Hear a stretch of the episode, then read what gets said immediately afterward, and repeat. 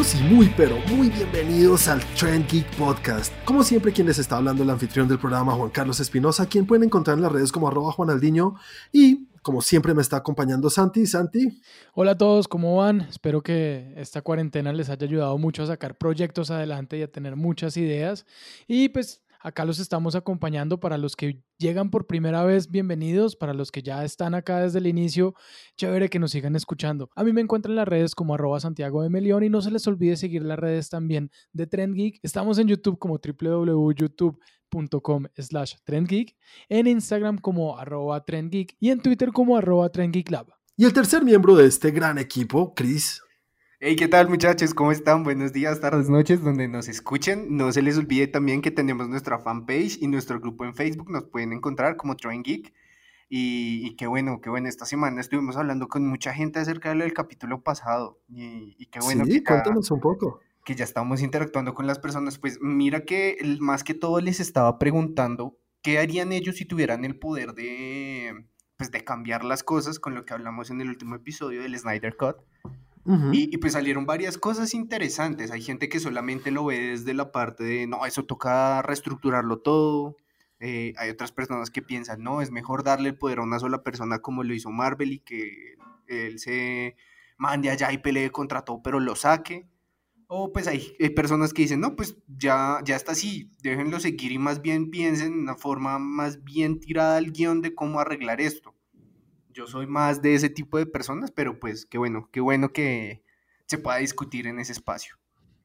Sí, eso es lo bueno de este canal y pues esta comunidad que estamos tratando de formar y qué bueno que empiecen a interactuar.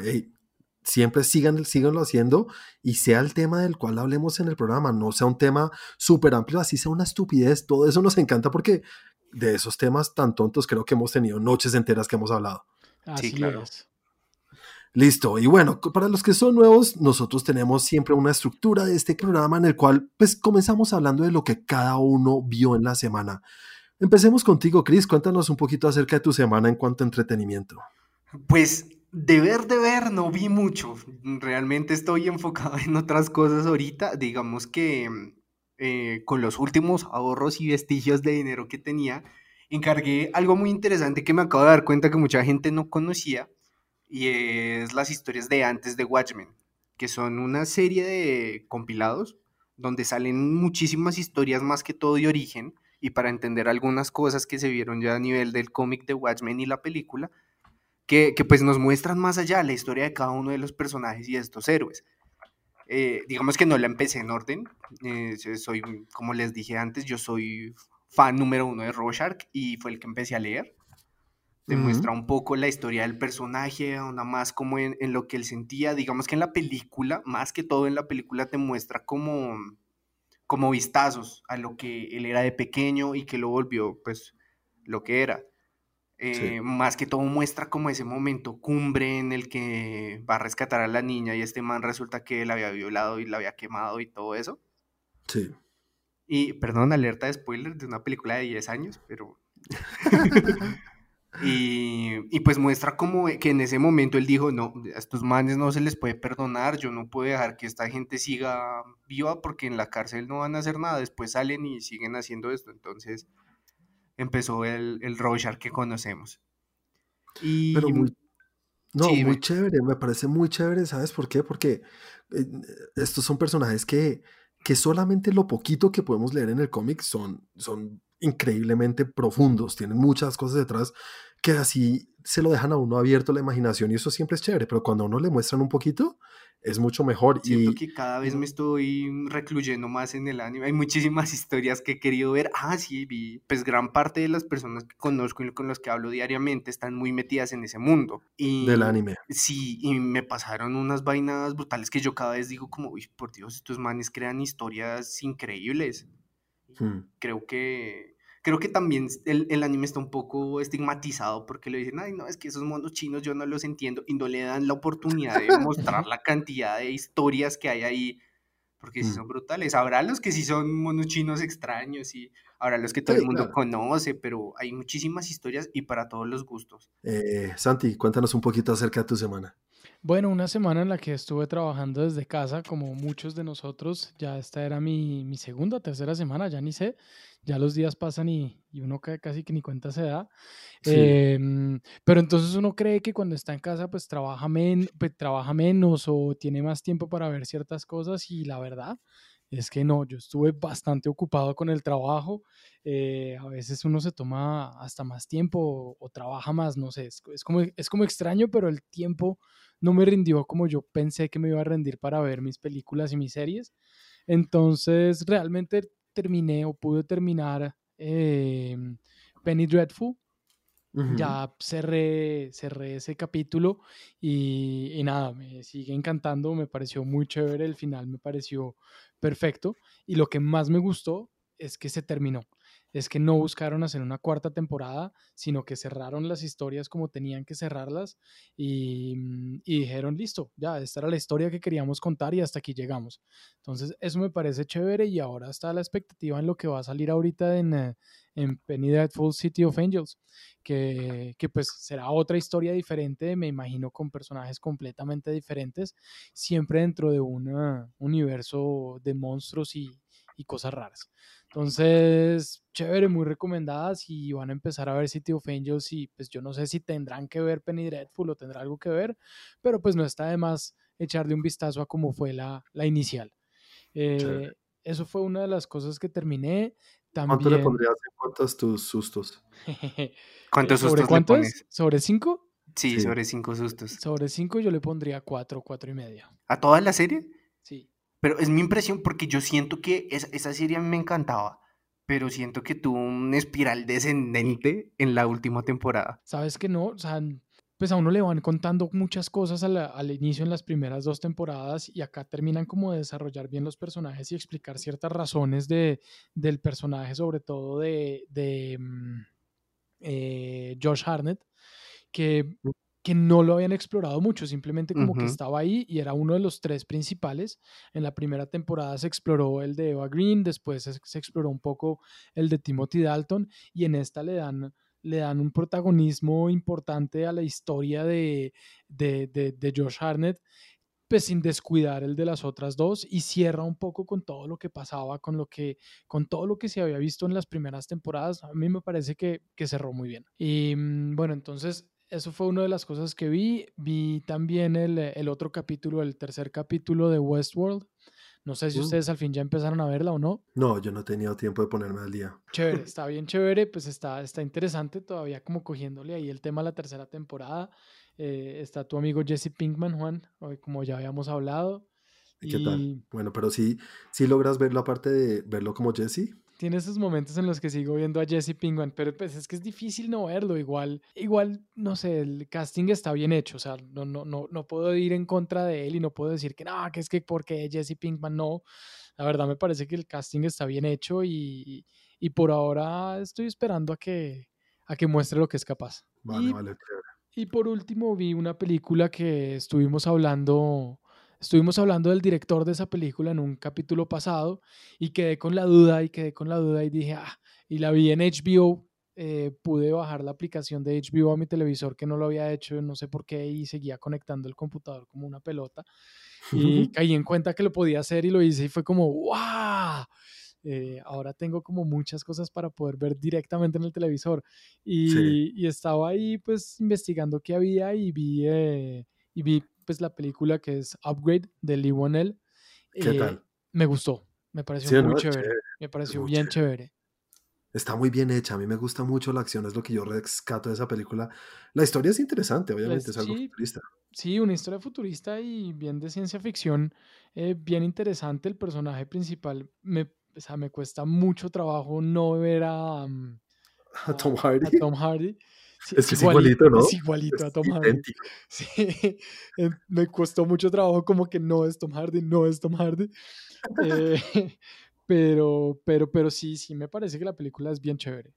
Es bien chévere y además pensar que este director es que tiene eso, ¿no? Lo que hizo con la plata que tenía y creo que esta la hizo por menos. Sí, porque es que tampoco es que tenga grandes efectos especiales y, y no es que se necesiten tampoco. Tiene cositas, sí tiene cositas futuristas ahí defecticos, pero no es muy grande, ¿no? Pero no es exactamente, o sea, no, no es como que toda la película está en un escenario, no, no digo no futurista, pero todo pasa en una, univers en una universidad, perdón, en un universo o en una ciudad abierta donde se ve todo. Tiene un par de escenas de unas, un par de tomas eh, como no en, primer, o sea, no en primera persona, sino como, no sé, como pareciera juego, videojuego, bien chéveres. Como que lo mete a uno bien dentro de la pelea y la cosa y las coreografías y sí es bien chévere, ¿para qué? Me gustó mucho. Y, ah, bueno, ¿y alguna otra cosa que viste, Santi? Sí, de hecho sí vi otra cosa.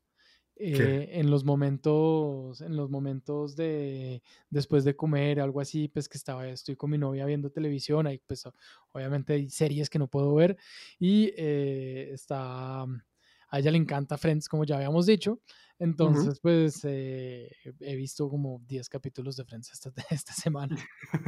Chévere, siempre, Friends siempre está chistoso, ¿no? Es muy chistoso, o sea, igual me hace reír, o sea, hay momentos en los que digo, no, voy a ir a verme mi serie y me quedo ahí no, es que es chistosa, entonces me quedo ahí. Además, pues es momento para compartir con ella, que también, pues obviamente es muy chévere. Wow, Upgrade la hizo por 5 millones este señor, Dios mío. ¿Upgrade lo hizo por 5 millones? Sí, 5 millones. Es que es impresionante, es impresionante. Además que no es Tom Hardy porque si no se, se le había ido pagándole a Tom Hardy. Pues, cuesta más que esos 5 millones. Pero miren, encontró a alguien que es igualito y hace el mismo trabajo. De pronto no tiene los dientes igual de torcidos que los tenía Tom Hardy al inicio. Sí, pero bueno, igual recaudó 16 millones, o sea, no es una película como El hombre invisible, pero sí le fue bien. 16 millones está bien, pues, pues ganó. y ganó y por lo menos pues lo puso en el radar de muchos para ser El hombre invisible. Seguro. Hay una cosita que quiero tocar antes de hablar de lo que yo vi en la semana. Eh, estaba pensando en el hombre invisible y voy a decir una cosa que es bastante polémica. no, es polémico, pero van a pensar un poco mal de mí, entonces pónganlo un poquito al final de lo que voy a decir porque estoy diciendo lo que digo. Vale. Estaba pensando, bueno, el hombre invisible, si han visto el tráiler, esto no es un spoiler, se trata de una vieja que es como muy eh, sumisa, o tiene un, un, marido muy sobreprotector, que la tiene muy sometida y no la deja hacer nada, le dice cómo vestirse, cómo maquillarse. A lo largo de la película nos vamos dando cuenta que este tipo está obsesionado con ella. Entonces ella lo que busca es escapar de él. Ahora sí a lo que pienso, a lo que pensé hace poquito, y es que Elizabeth Moss, sí se llama Elizabeth Moss, ¿no? Sí. La, la actriz que, que, que interpreta a la, a la principal. Ella, ella sí puede ser una gran actriz, pero bonita, bonita no es, ¿no? Es, tirando por el lado de más bien feita. O sea, no es la mujer que uno se imagina que este tipo, que es un millonario, un puta súper pintoso también, está obsesionado con ella. Mira, qué pena, qué pena haberlo pensado, pero, pero me estoy, equivocado, Santi. Entiendo, entiendo exactamente lo que quieres decir, estoy de acuerdo. De hecho, lo pensé. O sea, siendo sincero, también lo ah, pensé como, bueno, si este man, o sea, porque, porque con ella que está como muy debajo de su, de su liga. Sí, o sea, no, Pero... obviamente, yo entiendo que, bueno, hablando aparte de eso, yo sé que los gustos son para, para todo el mundo. Sí. Entonces, sí, yo sé que sí, todo el mundo está lejos de ser una supermodelo. Sí, eso es una, una, una cosa que creo que cualquier productor, cualquier persona diría como, no, necesitamos una vieja súper churra, güey, puta, que enloquece a un man. Pero mira que les, les sirvió lo que hicieron porque en medio de todo no buscaron una vieja súper churra, sino que buscaron una vieja que fuera muy buena actriz. Y les funcionó porque la vieja es muy buena actriz. Y ahí viene otra cosa, Juan, que creo que lo explican en la película en algún momento. Eh, creo que esto no es spoiler, y si es un spoiler, es un spoiler muy chiquito, no, no, no, no, no tiene gran relevancia con la historia real. El man se vuelve invisible. Por ejemplo. Y es que en, en una conversación o en una explicación, como que muestran que ella fue capaz de decirle que no, o como que ella fue la única que como que no estaba ahí por la plata y que no se derretía solamente con verlo, sino que se, se hizo desear. Y yo creo que eso fue lo que el man la, pues, que por eso terminó enamorado de ella en la historia. Sí, y sabes que otra cosa que estoy pensando de lo que estás diciendo ahorita y lo que me trae a la mente también es, es como resaltar esta enfermedad que puede tener un hombre o una persona o alguien súper tóxico por alguien no tiene que ser solamente por la parte física, sino por la parte intelectual o la parte que, lo que tú dices también, que le hayan dicho que no, son cosas más que llevan a, a una enfermedad que algo básico de, no, es que eres bonita o eres fea. Exacto. Entonces, sí, sí, sí, muy chévere, pero si lo había pensado y dije, uy, voy a hablar de eso un poquito a ver si es que estoy siendo un poco superficial. no, pues las cosas son como son y pues, pues hay que decir la verdad. Y lo que uno piensa, estoy de acuerdo contigo y sí, o sea, es, es una gran, gran actriz. Debe haber gente que le debe encantar, pero pues no es, uh. el, no es estilo top model eh, o, o más bien pongámoslo en palabras diferentes, Juan. No es la belleza típica que vemos en Hollywood. Sí, no es el prototipo, por eso dije como cualquier productor hubiera dicho, listo, necesitamos a Angelina Jolie, o sea, cualquier cosa así.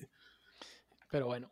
Pues Yo creo que en actuación eso, eso debe tener un nombre, algo así como el síndrome de Steve Buscemi, que es como mm, actrices y actores buenísimos, pero que por alguna razón Pero lindo, lindo. Sí, así. Lindo, lindo, que te diga yo lindo. Como, sí, sí. Y me trae mucho a la mente eso que a mí siempre ha dicho como, no, es que yo siempre quise hacer actores de galán, pero, pero pues me tocó esto.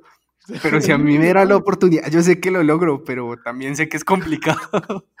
Cada uno sabe con lo que trabaja y eso es verdad. Exactamente. Uno tiene que saber lo que tiene. Bueno, bueno, ahora sí volviendo un poquito, voy a hablar de lo que yo vi en la semana. Yo sí, a diferencia de los dos, esta semana trabajé mucho, trabajé todo lo que tenía que hacer, pero vi una cantidad de películas y una cantidad de cosas. ¿Se rindió? Me, rindió, pero como nunca. Como nunca, nunca, nunca, porque es que pues mi trabajo es editar mucho y cuando está haciendo render, pues veo algo. O cuando es que se presta para eso. Se presta tu, mucho tu trabajo se presta para hay muchos tiempos muertos en los que no puedes, o sea, estar haciendo render, no puedes hacer otra cosa. A mí me toca estar llamando todo el día como comercial. Claro, y en la oficina no puedo decir como, no, es que estoy haciendo render, por eso estoy viendo una cosa en la otra pantalla. Prefiero no hacerlo mucho en, el trabajo y aquí pues lo hago relajado y sigo cumpliendo. Entonces pude ver muchas cosas y voy a empezar hablando por una serie, una serie documental en Netflix como la que vimos la vez pasada, Chris. Eh, ¿Cuál fue la otra? La de Don't Fuck With Cats. Don't Fuck With Cats. Pues ahorita hay otra que está generando un boom muy grande. No sé si han visto por ahí que se llama Tiger King.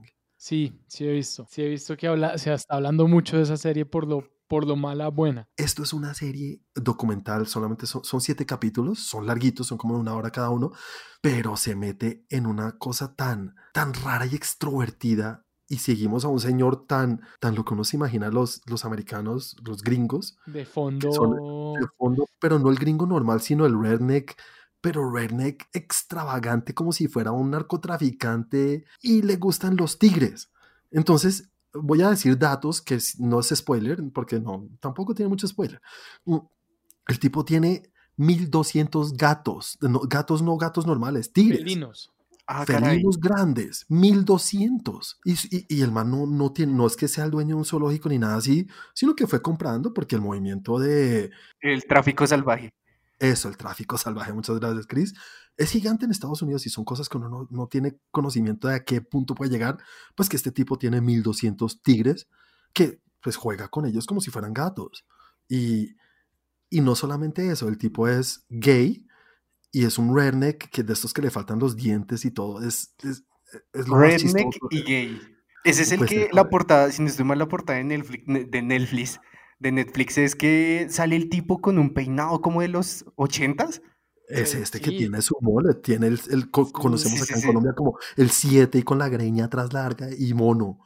ah, sí, sí, sí, sí, sé cuál es, sé cuál es. Bueno, por favor, tienen que verla porque no es la mejor serie, pero es una cosa que uno queda como, no. Uno en cada capítulo uno dice, no, no, esto no es verdad y se meten en una cantidad de cosas de, de, tráfico y de cómo vive este tipo su vida y cómo consigue novios y cómo pues viviendo, creo que es en Alabama, en uno de estos sitios, pucha, súper en el sur, y cómo es y hasta se lanza de presidente en algún momento cuando hace ah, poco. En un, no. sé si ustedes han visto John Oliver. Sí. sí. John Oliver en uno de esos capítulos habló de él y, hablan, y a raíz de esto el tipo en vez de molestarse, porque obviamente John Oliver se cagó de la risa y se burló de él durante todo el tiempo, pero este tipo dijo, ahora sí soy famoso y utilizó eso de John Oliver. Por favor, les recomiendo que intenten verla. Vean el primer capítulo y van a entender.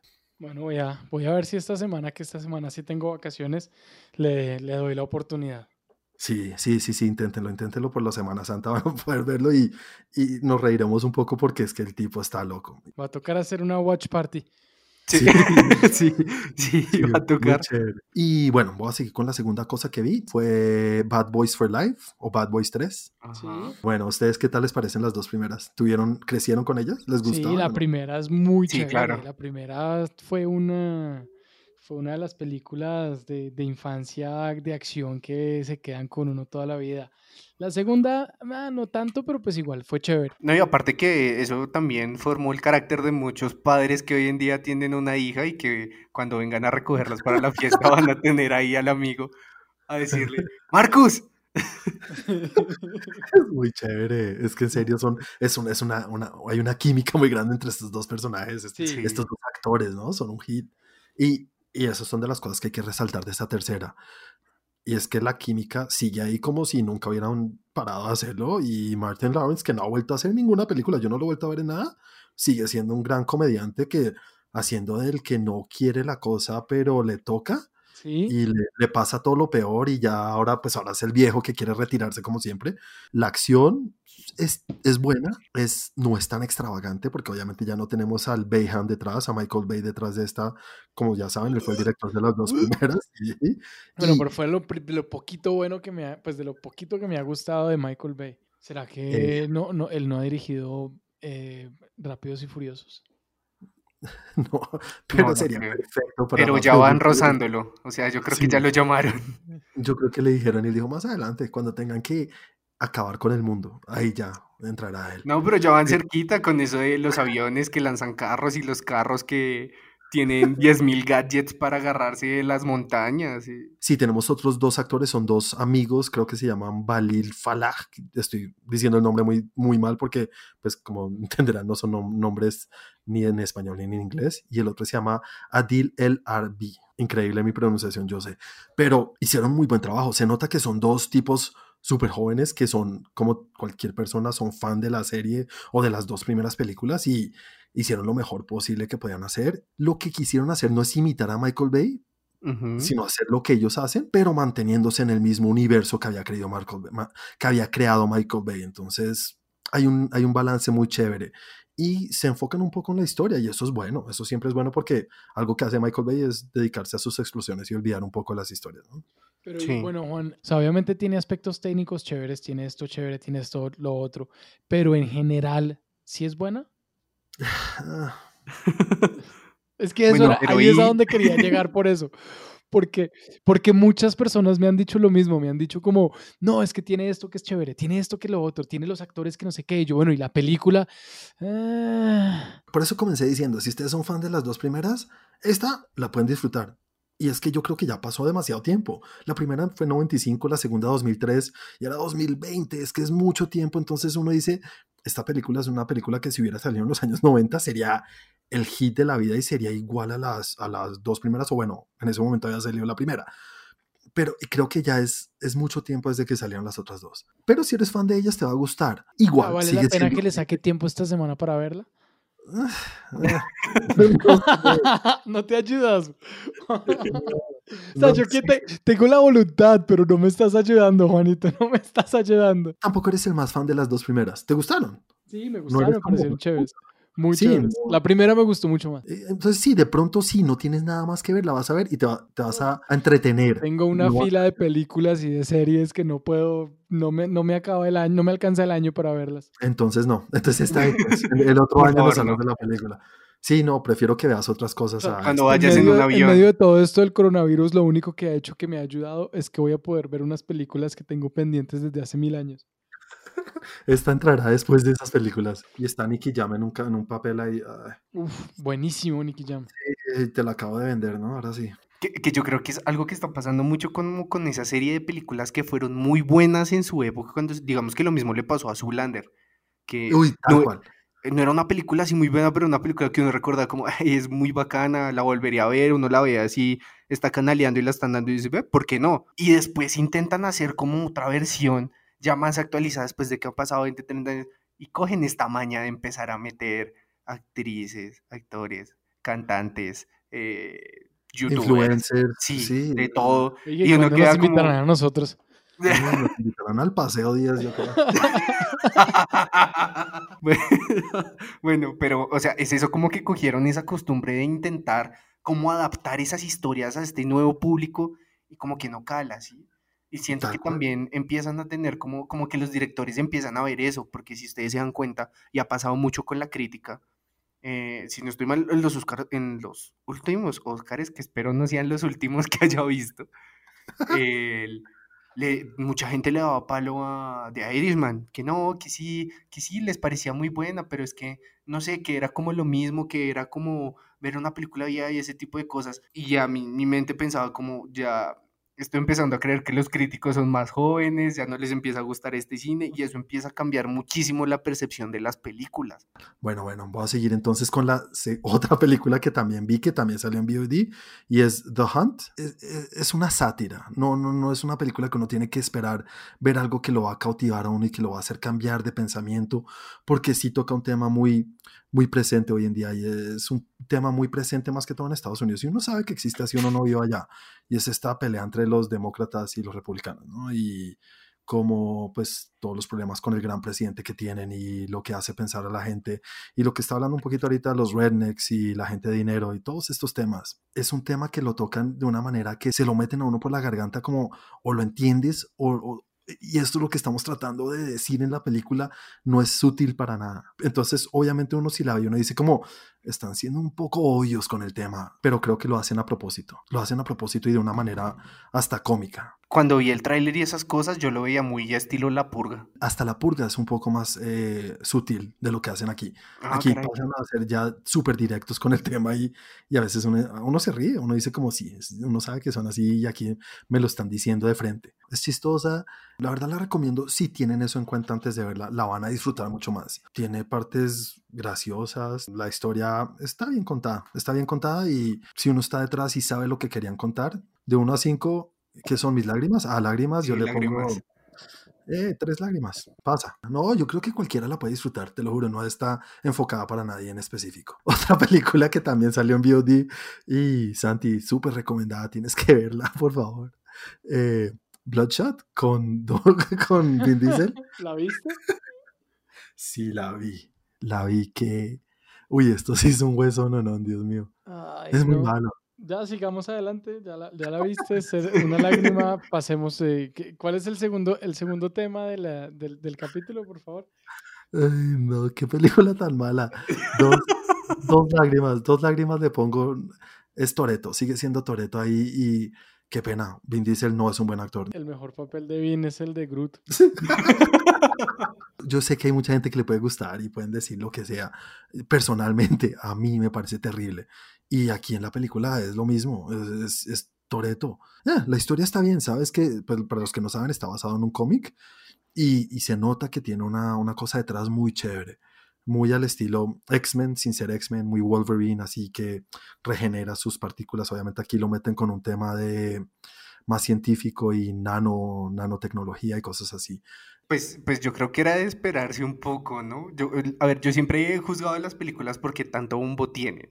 Digamos que siempre me ha funcionado en ese sentido. Y no me refiero al bombo de verlas en anuncios de YouTube, eh, ver que todo el mundo publique los trailers, sino en el mundo en que sí es específico para esas cosas.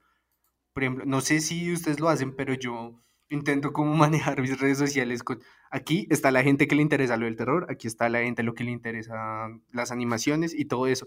Y si esa gente no empieza a compartir lo que son los que solamente ven eso, yo digo, pues esta vaina no, no va a funcionar. Y la verdad es que la película ni, ni, ni cerca pasó. Y bueno, para finalizar, vi un corto un corto que no sabía que existía. Como saben, salió la cuarta película de Toy Story. Yo no sabía que esta película tenía un corto aparte, no sé si fue antes o fue después de la película, que se llama Lamp Life o Vida de Lámpara. Y es Bo Peep contando lo que le sucedió después de que salió de la vida de Andy. Está muy chévere. Es un corto que no dura mucho, dura creo que son siete minutos. Es un ah, corto. es bien corto. y está, es, es, es, muy chévere, ¿sabes? Que uno ve eso, uno dice, maldita sea Pixar, lo que sea, lo que sea que hacen, lo hacen muy bien. Y, y, esta sí la pueden conseguir, si la pueden ver en algún lado. No sé si estará en Disney Plus, probablemente esté ahí, Sandy. Mm, véanlo y, me cuentan qué piensan. A mí se me olvidó decirles una cosa y es que vi tantos documentales que se me olvidó, pero hace unos años en Cartoon Network había una serie que se llamaba Samurai Jack. Sí, claro. Pues me la vi completa y ya cuando empiezas a verla a fondo y me, metí, me metí en las historias y como que la investigué muy a fondo y llegué hasta en qué estaba basada, cuáles fueron las inspiraciones y como vi tantos documentales yo dije, ah, pues, o sea, como mi, mi mente se fragmentó ahí. Pero no, o sea, vi, vi, la serie completa, me tomó dos días completos y valió la pena cada segundo. Una muy buena serie de animación que les recomiendo sí he oído mucho de Samurai Jack, nunca lo he visto, pero algún día, algún día después de ver todo lo que tengo pendiente, lo veré también. Ahora sí, pasemos a la segunda sección del, del capítulo de hoy, señores. Y bueno, iniciando con la primera, con el primer tema del, del mundo del entretenimiento, que comencemos hablando un poquito de todas estas películas que han retrasado últimamente. Eh, así por encima, Chris, tú tienes una lista más o menos, ¿no? Sí, pues les cuento que ya retrasaron Wonder Woman, ya retrasaron Morbius, que a propósito quiero comentarles que ese flyer que sacaron está horrible. Uy, sí, ¿qué tal ese póster? ¿Lo viste? Sí, está, eh, tú lo subiste a nuestras redes. Ay, uy, a, nuestro, a, nuestro, Facebook. sí, perdón, perdón, no lo he hecho, no lo hice, me da culpa. O, o si quieres, síguenos también. pues, pues si quieres, ¿no? a la horca. Eh, eh, también retrasaron Ghostbusters. Pero un momento, un momento, yo vi un, un póster, pero creí que era fanart de Comic Con, de Morbius en el que sale como con el ojo rojo y que alcanza. Sí, es que parece, un fanart y un fanart mal hecho. Yo juré que era un fanart, o sea, yo lo, yo lo había visto desde hace rato, pero juré que era un fanart, creí que era que habían sacado uno nuevo. No, es como cuando entusiastas del Photoshop hacen sus cosas, pero es, muy malo, o sea, yo no me explico. O sea, sacarlo así oficial y toda la vaina me pareció hasta, hasta guache. También retrasaron Uncharted. Ah, sí, eh, Uncharted. Esa película que yo sigo diciendo, el día que esa vaina salga, van a caer sapos del cielo. Con Inhumans, igual. Ah, sí, con Inhumans. Sí, no, eso va a salir con Inhumans. Pero muy chistoso, ¿sí vieron que Tom Holland se enteró cuando llegó a grabar su primer día que le dijeron como, no, está cerrada la producción? No. Este niño yo no sé dónde. Yo creo que lo hacen de se la montan, de primíparo. No, yo, yo también pienso que es como parte del estilo del man, que es como tiene esta imagen de ser el niño de Hollywood y todo esto, entonces como que siempre hace cosas así como que son súper inocentes, que son como para cierre de capítulo de Psychon, así. Sí, es muy chistoso.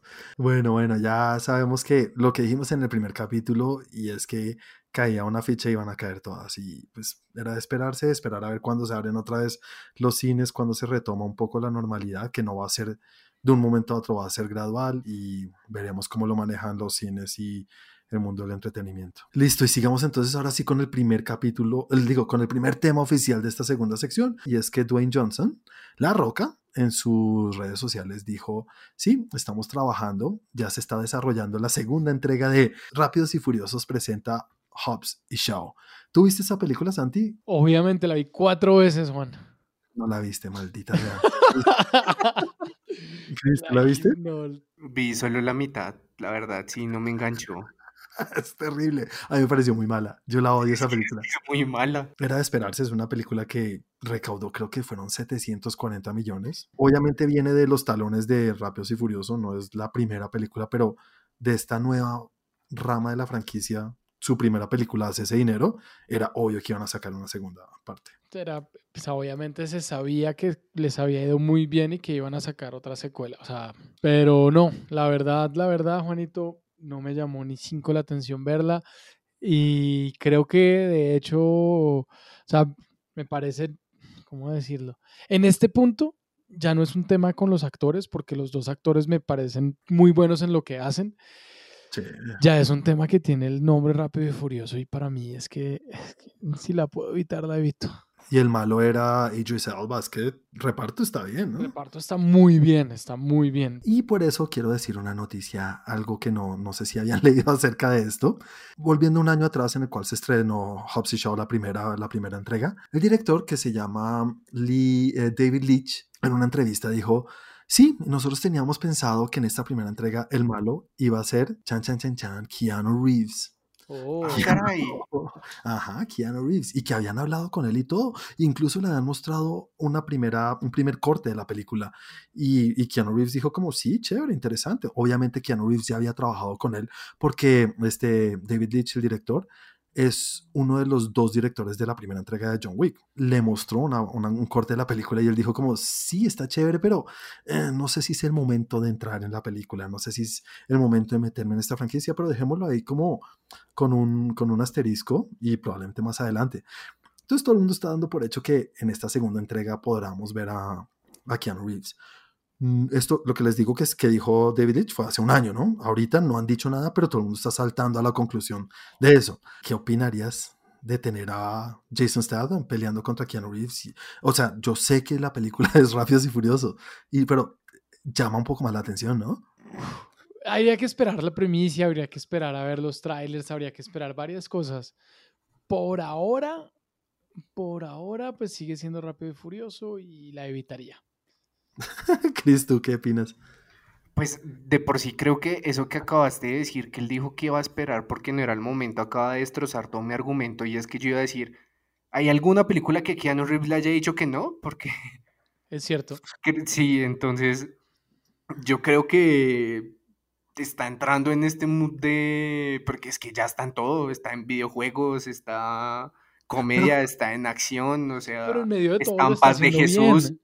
Sí, no, sí, yo no digo que esté mal, sino que digo que el momento es que, es que en serio le pueden decir ahorita como, incluso hay una serie en Netflix que es de él, ¿no? Que sí, entonces es como a he hecho que no, o sea, yo creo que lo pueden llamar de, no sé, necesitamos a alguien que presente el clima y aparece Keanu Reeves, que no ha hecho que no, sí.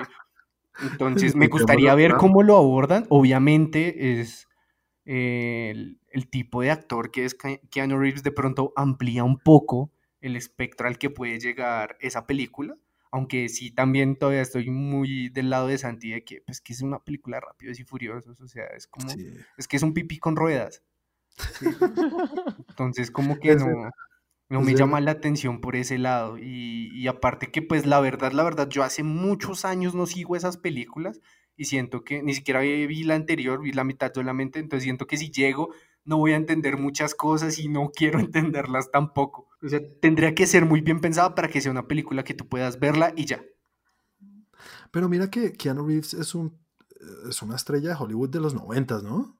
Tuvo, tuvo un, una pausa muy grande en su vida, o no en su vida, pero en su, en su, en su entretenimiento, en su mundo de Hollywood.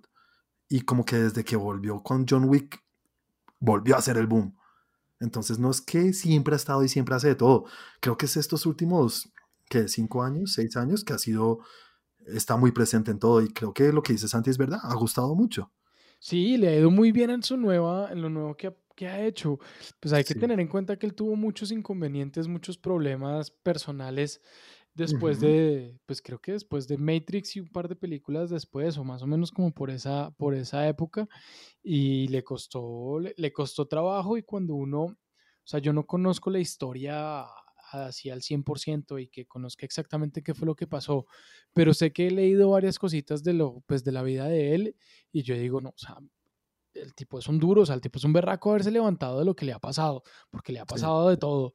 Y, y, verlo ahora otra vez acá y además que es una persona eh, de los que sigue utilizando el metro, de los que sigue andando en la calle, de los que dona yo no sé cuánta cantidad de plata de su salario, de los que no les importa cuánto ganan, que siguen viviendo de manera muy austera, eh, siendo una de las grandes estrellas de Hollywood, porque lo, lo es sino lo que le gusta a él es, es actuar, actuar bien, escoger sus producciones y ayudar en las causas en las que es activo. Creo que es una de las cosas que acabas de decir que, perdón, que ayudaron mucho a su resurgimiento y es que todo el mundo lo quiere, es una muy buena persona. Sí, el tipo es muy buena persona, o sea, el tipo tiene un corazón muy grande y, y se nota y, y, es como de esas personas que, eh, que predica y aplica. O sea, que el man, el tipo de hecho habla muy poco y es poco hablador, pero, pero cuando dice algo, pues lo cumple y, y, no anda fanfarroneando diciendo grandes cosas por ahí. Así, hagamos un poco el, el, puente entre las dos cosas y es que en la nueva serie de DC que se llama Star Girl, vamos a tener a Linterna Verde. Es algo que confirmó el productor o uno de los, ¿cómo se llama? Showrunners de la serie. Eh, ¿Qué te parece esto, Chris? También va a aparecer Flash, ¿no? Pero obviamente no dijeron cómo, si va a aparecer en persona, si va a estar ahí al lado de Stargirl, o si lo van a nombrar nomás y va a ser parte de la parte de atrás de la serie pues digamos que ahí hay, hay muchas dudas que dejan ahí flotando porque, bueno, entrando un poco a este mundo de las series, DC sí tiene, eh, ahí en series, DC sí tiene un universo muy sólido. Nada más estuvimos viendo lo que hace poquito hicieron con lo de la Arrowverse y Supergirl y todas estas cosas y esa vaina, o sea, bien o mal, hubo quien les gustó, no, pero esa cosa arrasó. Dieron, dieron el fanservice necesario, ahí sí como, ay, pero es que están las películas y aquí no lo muestran, cosa que no hizo Marvel en su momento, que era como que hice hablando solamente, sí, eh, aquí cayó un alien que tumbó Thor, marca registrada de Marvel. Y, digamos, ellos sí hicieron muy bien esa conexión entre los universos y diciendo como, no, pues esto sí puede funcionar en algún momento con uno solo. Me llama muchísimo la atención porque, no sé, o sea, sería una jugada demasiado arriesgada de, de DC, teniendo ya esos personajes, coger otro Flash y reiniciarlo, y coger otra historia y reiniciarla, y pues no sé, me gustaría verlo, me llama muchísimo la atención. Pero yo creo que es una manera, es una cosa que sí podrían hacer y lo pueden hacer muy fácil, porque como ya saben, tienen estos eventos anuales que se llaman Crisis, que se llamó Crisis y ahorita fue el último, no me acuerdo cuál fue. Eh, bueno, de mundos infinitos y todo esto que ya tienen tierras infinitas. Tierras infinitas. Eh, creo que sería muy fácil ya, pues sí, tenemos un flash de otra tierra y tenemos a este Green Lantern que no sé de dónde vino y no tienen que hablar de, es que no es el mismo Barry Allen de The Flash, sino es otro, ¿no? Sí, por eso, por eso te digo, o sea, me gustaría ver cómo abordan todo ese tipo de cosas, porque, o sea, yo creo que lo que más funciona del universo de DC es Flash. O sea, Flash fue una serie que desde que llegó empezó ahí a patearle el hocico a todos. Sí, a, En algún momento Arrow empezó a bajar y empezó a pasarlo Flash y, y, dijeron como no, no podemos dejar que esto se nos vaya y los juntaron y otra vez para arriba. Sí, sí, sí. Digamos que ahí les abre una puerta a tener muchísimas eh, historias que son así como muy llegadoras a los fans del cómic y a los fans de Hueso Colorado. y, no, o sea, me parece que es, es, algo muy bueno para explorar. Siempre he dicho, entre más vainas le metan, siempre y cuando lo hagan bien. Pero no todo ha funcionado. Esto de. Yo, yo vi un capítulo de Supergirl, terrible, malísimo. Vi, no, solamente vi el traje de Gatuela, no, de, ¿cómo se llama? De Batwoman, Batgirl. Sí. Y, terrible, no, terrible, o sea, no, no. Y eso que a mí me gustó Flash, Flash yo vi las primeras tres temporadas, Arrow creo que vi las primeras cinco temporadas, o sea, yo me vi el inicio de todo este Arrowverse y me gustó mucho, pero ahorita ya están... Muchachos, yo sí tenía algo que, o sea, los estaba escuchando, los estaba dejando hablar un poco para saber qué pensaban. Nos trae sabiduría. Sí, pero sí hay algo que yo sí quería revisar y es que de acuerdo a lo que yo leí, lo que dicen es que salen en una imagen en el primer capítulo y que hay planes, pero no se sabe, ah, o sea, hay que planes como a futuro, pero todavía no es seguro. Y que sale Linterna Verde y Flash. Pero entonces lo que dice, lo que dice, no sé, el, creo que es el productor o el de eh, el, lo que dice es, están ahí, hacen parte de la JSA, pero, pero pues ah, eh, fueron como los que están en la imagen, han sido los, como los personajes míticos, los que han estado y que se llevarán siempre eh, y que siempre harán parte de la JSA, pero por ahora lo único es que sale el cameo de ellos en el primer capítulo de Stargirl y hay una y están pensando mirar a ver si trabajan con ellos a futuro. Esa es eso fue lo que en resumidas cuentas dijo. Entonces, yo no me haría tantas ilusiones y yo no me iría tan allá a pensar, uy, sería chévere, va a ser esto, que salga el uno, que salga el otro, porque todavía siento que la forma como lo dijo es muy de, pues ahí está la foto, véanlos. Sí, pero, pero igual finaliza diciendo, igual no quiero espolearlo, no quiero espolear lo que va a pasar. Entonces lo deja muy abierto, ¿no? Sí, lo igual. Deja muy abierto, pero no sé, bueno, también hace parte de mi, de mi aspecto conservador en este tipo de situaciones en las que yo prefiero no, hacerme ilusionar, no, hacerme ilusiones, decir, ah, chévere, el, el fanservice que van a hacer y los van a poner en la, en la imagen, eh, pero de aquí a que los veamos, quién sabe, y la otra es, si los llegamos a ver, no sé, yo me quedaría ahí. No te ilusionas. No, no me quisiera ilusionar. No quiero que me pase lo Transformers.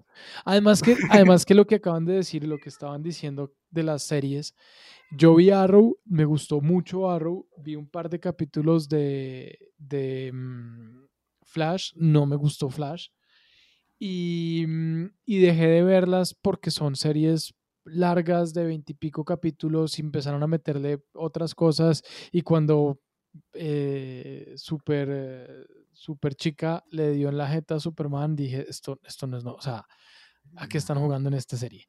Esto es una estupidez y me parece que no, o sea, no, no hay forma, no hay forma de que ese tipo de cosas pasen en un universo de, de DC. Obviamente querían darle pues como una posición más importante a, Supergirl, pero, pero a mí me perdieron en ese momento completamente sé que tiene cosas muy buenas, sé que es muy entretenida, sé que en CW le ha ido muy bien y que le gusta a mucha gente, pero perdieron todo mi respeto. Pero bueno, sigamos un poquito con este tema de Batgirl. Y es que una cosa interesante y más interesante para ustedes, porque yo no he visto la serie, y es que estoy hablando de Titans, y es que la tercera temporada dicen que van a presentar a Barbara Gordon, alias Batgirl o Oráculo.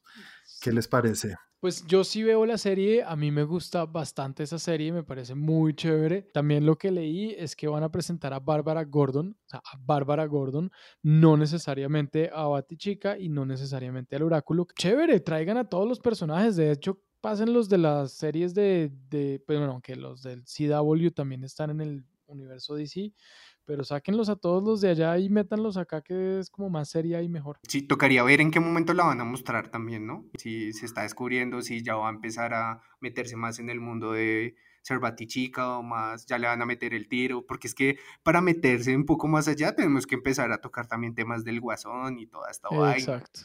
Entonces, pues, pues, pues no sé cómo pues, funcionaría ahí, sí, o sea, por ahora soft está bien. Pero ustedes no creen que sería un poco desilusionante para los fans que digan, uy, vamos a tener a Bárbara Gordon y que no sea nada, nada de oráculo o nada de, de, de Batichica? Depende, depende de cómo utilicen el personaje. Es que ahí es donde está el tema de lo que acaba de decir Chris. Depende de cómo utilicen y en qué punto esté. Porque, porque pues se han visto, se han visto muchas series y muchas películas de, de superhéroes, de cómics, donde eh, o hay una evolución o inicia de una manera. Vimos, estamos todos, o sea, Chris tiene toda la razón. Gotham es una serie que lleva cuatro temporadas, cinco temporadas, si no son más. Y mm, es que es sobre Batman, pero nunca sale Batman. Entonces depende de qué le den al personaje. De pronto lo van a poner como, no sé, detective, sin ser el oráculo, sin ser, pues sin ser Oracle, eh, sin ser Batichica, sin tener la formación o o de pronto antes de que sea tomada como batichica. Eh, depende, la, depende y pues ahí ya el tema es que tampoco quiero entrar en spoilers de la serie porque si es una serie que está activa eh, y, y, pues que tiene una historia específica en la que no sé si tenga cabida como, como Batichica o no lo sé, o sea, no lo sé.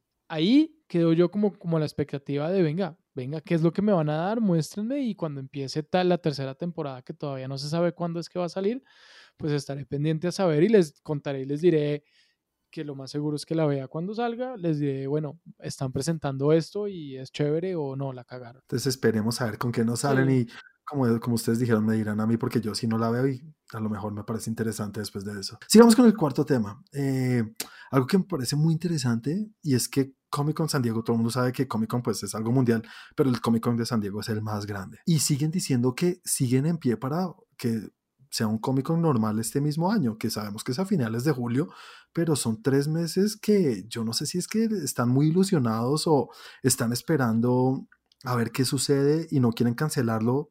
Me parece ¿O saben algo más? No, no, no sé, no creo, no ah. creo, pero, no creo.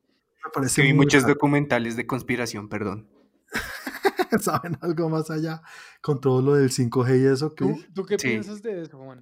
sea, ¿tú crees que sí? O sea, si tú fueras Juan Comic Con, ¿qué harías? No, no, yo la verdad lo que creo es que están siendo cautelosos y teniendo una ilusión muy grande y hasta que no les digan lo contrario, no van a cancelar.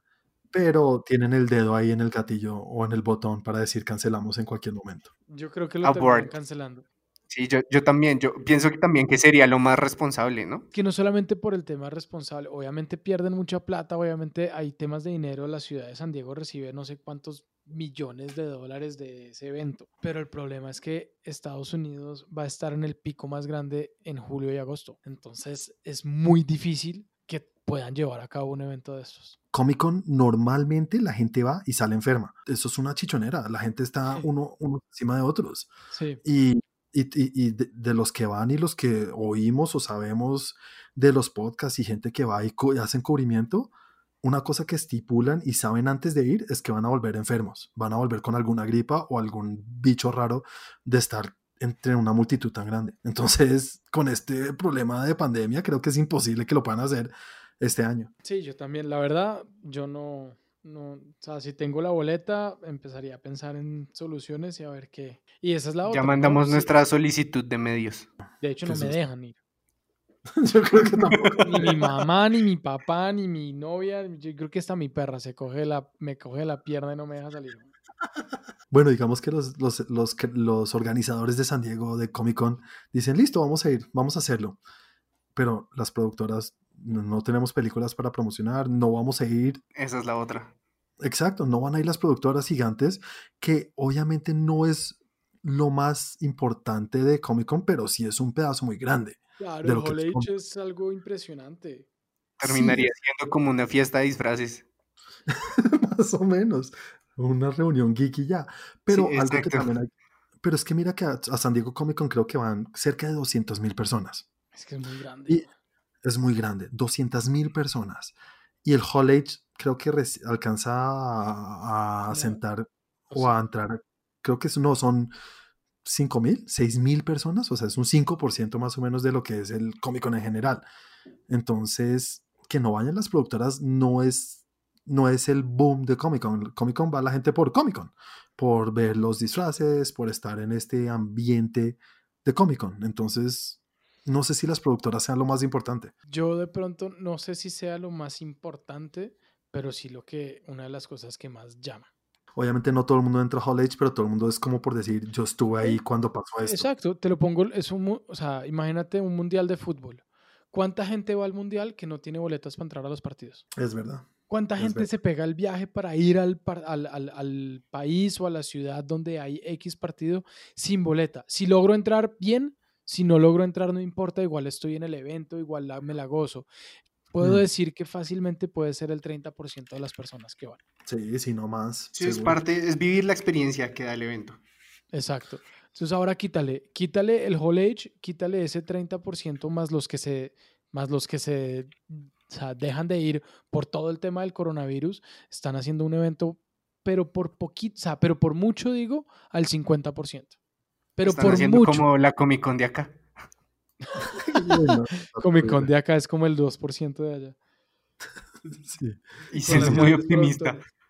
Estamos de acuerdo y igual todos estamos de acuerdo y creemos que lo van a cancelar en cualquier momento. Sí, yo creo. Y sigamos entonces con el último tema del, capítulo de hoy y es que Obi-Wan, en la serie de Obi-Wan, ha tenido muchos cambios a lo largo de estos, creo que han sido como dos o tres años desde que en creo que fue en CinemaCon del 2017, hace unos tres años, que dijeron que iban a hacer la película de Obi-Wan.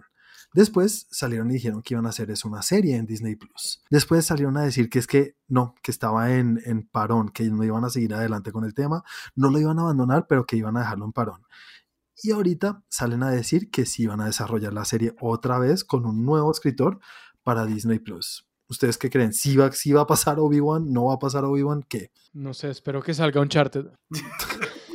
Al cual. Después eso termina siendo como el Snyder Cut. Todos peleando, por favor. Queremos ver Obi-Wan con Ewan McGregor. Empecemos por ahí. ¿Les, ¿Les, llama la atención una serie de, Obi-Wan o una película? Juana, yo te volteo la pregunta. ¿A ti te llama la atención cualquier cosa que saquen de Star Wars? Sí. sí. Es que a mí pasa igual que el geek de los Simpsons, o sea, puede ser un bodrio así como esta última y esta última la vi seis veces, entonces... Sí, ¿Sí? todos estamos en la misma. Sí, o sea, cállense y cojan mi dinero. Sí, pero bueno, no, no si la van a ver o no la van a ver, pero sí le tienen fe, le tienen fe o no. Pues yo pensaría que si Iwan, McGregor está metido, la veo. Y la veo y la espero y quiero verla, porque es un tipo que ha demostrado que es un gran actor y que no se mete en cualquier cosa. Entonces, si lo logran tener ahí y si el man está de acuerdo y lo hace feliz y promociona y el tema, yo estoy, yo voy de cabeza. Ahora, si empiezan a cambiar escritores, si empiezan a cambiar, pues bueno, los directores en una serie no es tan grave, pero como había pasado de, de película, serie película, serie, en fin, o sea, si empiezan a cambiar como todo el tema de la producción, de los directores, de los actores, de, en fin, eh, pues estaría como con, entra, mejor dicho, entra a ser parte de Inhumans, del team Inhumans. Pues es como ya el, el, el modus operandi de Kathleen Kennedy, ¿no? Dios mío. Yo, le tenía mucha fe a Catherine Kennedy y, la ha perdido, la ha ido perdiendo. Yo, yo soy de los que digo, obviamente me gustaría ver cualquier cosa de, Star Wars y pues mira cómo pasó con Mandalorian. Mandalorian está muy chévere, está muy buena la serie. Eso, es lo que te iba a decir, o sea, en el momento en el que, en el que Favreau, si, si Favreau dice me meto ahí, hago un capítulo o tiene algo que ver con la serie de Obi-Wan, voy de cabeza. Tienen que volver a ganarse nuestra confianza de alguna manera. Igual lo que dijimos. Reconquistarnos. Sí, nos tienen que conquistar. Y lo están haciendo muy bien. Con Mandalorian creo que lo lograron. Es un buen, es un buen inicio. No, yo sí tengo una relación tóxica. Él me pega y yo ahí estoy. Me tú con Star Wars. Sí. Eh, bueno, pero, pero bueno, estamos de acuerdo que creemos que va a ser algo interesante, algo nuevo y están cogiendo por un buen camino. Están, Es que sigan por ese camino que van con Mandalorian. Bueno, ahora sí ya llegamos al final del capítulo hoy. Sé que estuvo un poco largo. Esta cuarentena pensábamos que no teníamos mucho de qué hablar, pero parece que sí. Fue culpa mía. Tuve muchas cosas que ver, lo siento. Tuvo mucho tiempo libre, Juan Carlos. Sí, no, libre no, mucho tiempo. Y ya. Pero bueno, espero que les haya gustado. Cuéntenos ustedes, los que nos están oyendo, qué han visto en esta cuarentena. Han tenido mucho tiempo de ver cosas, no han visto tanto. Y como dijimos, este no es momento de ver cosas nuevas, sino de ver cosas que a lo mejor no sabíamos que existían. Por eso síganos en nuestras redes que nosotros en, Instagram estamos recomendando muchas cosas para esta cuarentena, ¿verdad? Sí, ahí en nuestro Instagram todos los días estamos publicando una serie o película nueva eh, cada quien tiene sus recomendaciones. Por favor, ustedes también recomienden las películas para ver y vean las que nosotros les recomendamos si tienen tiempo, si pueden, porque creo que si les recomendamos es porque nosotros le damos nuestro sello de aprobación de alguna manera. Eh, no siendo más, a mí me pueden encontrar en las redes como arroba Juanaldinho, muchachos, ustedes cómo los pueden encontrar y háblenos un poquito de las redes de Trend Geek. Bueno, a mí me pueden encontrar como arroba Santiago M. León y eh, a Trend Geek lo encuentran en Instagram como arroba Trend Geek en Twitter como arroba y en YouTube están todos nuestros videos como www.youtube.com slash trendgeek. A mí me pueden encontrar en Instagram como arroba barbablue2012 y quiero aprovechar para enviarle un saludo a David, un fiel oyente de este podcast que siempre me, me da ahí los datos que después les cuento a ustedes. Chévere, chévere. Saludos David. en Facebook nos pueden encontrar como Train Geek, tanto en el fanpage como en nuestro grupo donde estamos publicando ahí todo el tiempo las noticias fresquitas. Pues no haciendo más, aquí ya llegamos al final del capítulo de hoy. Muchísimas gracias por acompañarnos y dentro de ocho días en el mismo canal. Adiós a todos, chao. Chao, chao.